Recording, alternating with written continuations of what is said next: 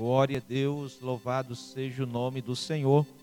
Vamos estar lendo Hebreus capítulo de número 12 e o versículo de número 14 que diz assim: Segui a paz com todos e a santificação, sem a qual ninguém verá o Senhor. Louvado seja o nome do Senhor Jesus. Queridos e amados irmãos, nós vamos estar meditando sobre este texto, seguindo a paz e a santificação. Nós observamos aqui o apóstolo que escreve essa carta aos Hebreus. Nós sabemos, não sabemos ao certo quem a escreveu, mas o que nos interessa nesse momento é observar como ele diz. Ele diz assim: segui a paz e a santificação, duas coisas que são indispensáveis para quem quer ver o Senhor, para quem quer é contemplar a face de Deus. É a paz e a santificação. Então, observe que ele diz assim: seguir a paz e a santificação. Seguir nos dá a ideia que de você caminhar nessa direção, de você viver com paz e com santificação. Observe que quando ele diz seguir a paz com todos. Essa deve ser a nossa atitude para com as pessoas. Em todos os momentos, nós devemos vivenciar essa paz. E nós entendemos que Jesus, ele é o príncipe da paz. E uma vez Jesus estando em nós, fazendo morada em nós, ele traz para nós a sua paz. E uma vez que nós temos essa paz no nosso interior, nós vamos exteriorizar isto. Então veja, querido, Jesus disse que do que o coração está cheio, a boca fala. Mas também eu aplico que daquilo que o coração está cheio, é aquilo que vai ser exteriorizado no teu relacionamento, nas tuas atitudes. Porque Jesus disse que é do coração que procede todo mal. É do coração que procede a ira, o homicídio, o adultério. Por isso que é, é necessário nós, como estando unido a Cristo, que é a paz, nós venhamos viver, viver esta paz. O apóstolo Paulo diz que enquanto estiver em nós, tenhamos paz com todos.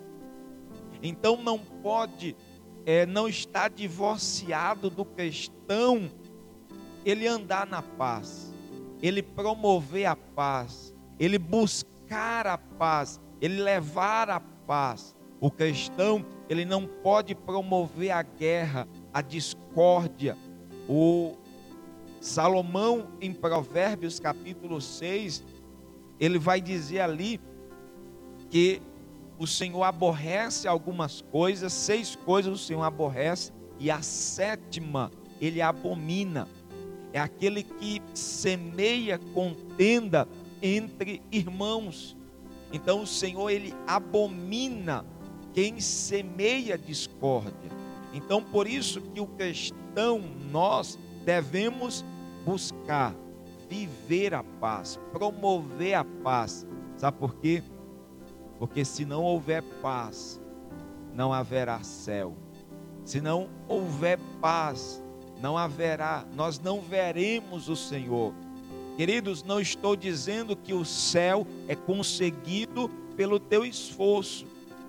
Não estou dizendo que você vai conseguir ver o Senhor porque você vive na paz. Não, não é isso. Porque a salvação, ela é conquistada somente pelo sacrifício de Jesus.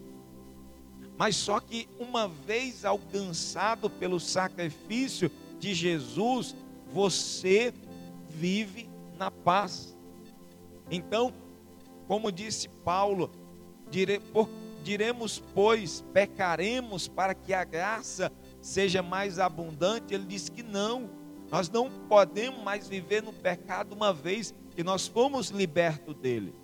Jesus nos libertou, então somos livres, mas a liberdade de Cristo não é para nós andarmos de qualquer jeito. Então entenda que uma vez liberto por Ele, uma vez reconciliado, nós temos o ministério da reconciliação, o ministério da paz. Promova a paz, viva a paz, ande em paz. Enquanto estiver em você, faça de tudo para estar em paz. Paz com Deus, paz consigo mesmo e paz com todos. Mas ele diz também: seguir a santificação. Observe, santificação é se afastar do pecado. Santificação é você se abster do, do que é impuro, do que é mal, para você poder consagrar-se a Deus. É separado do pecado e consagrado a Deus. Veja que, primeiro, a santificação ela foi operada lá na cruz. Jesus nos santificou com o seu sacrifício. Então nós somos santos nos santificando. Nós somos santos no estado. Cristo nos colocou na posição de santos, porque senão nós não chegaríamos ao céu. Porém, enquanto nós estamos aqui, nós estamos no processo de santificação. Como disse Salomão, que a vereda do justo é como a luz da aurora, que vai brilhando, brilhando, até ser dia perfeito. Então, essa é a vereda do justo. Nós estamos na posição em Cristo, santificados. Mas agora nós vamos brilhando, nós vamos sendo regenerados, nós vamos sendo limpos a cada dia e nós vamos nos tornando melhores. Então, não podemos estar em Cristo e permanecer no erro, permanecer no pecado, não nós precisamos estar em Cristo, mas viver em santificação, não estando no erro, não praticando o erro, não andando no erro, mas vivendo. Até se nós lermos aqui Hebreus no capítulo ainda 12 e no versículo de número 11, ou versículo de número 12 e o 13, ele diz assim: Portanto, tornai a levantar as mãos cansadas e os joelhos desconjuntados. Versículo 12, 13. E fazei veredas direitas para os vossos pés, para que o que manqueja não se desvie inteiramente, antes seja sarado. Veja que ele diz que nós devemos fazer vereda direita para os nossos pés.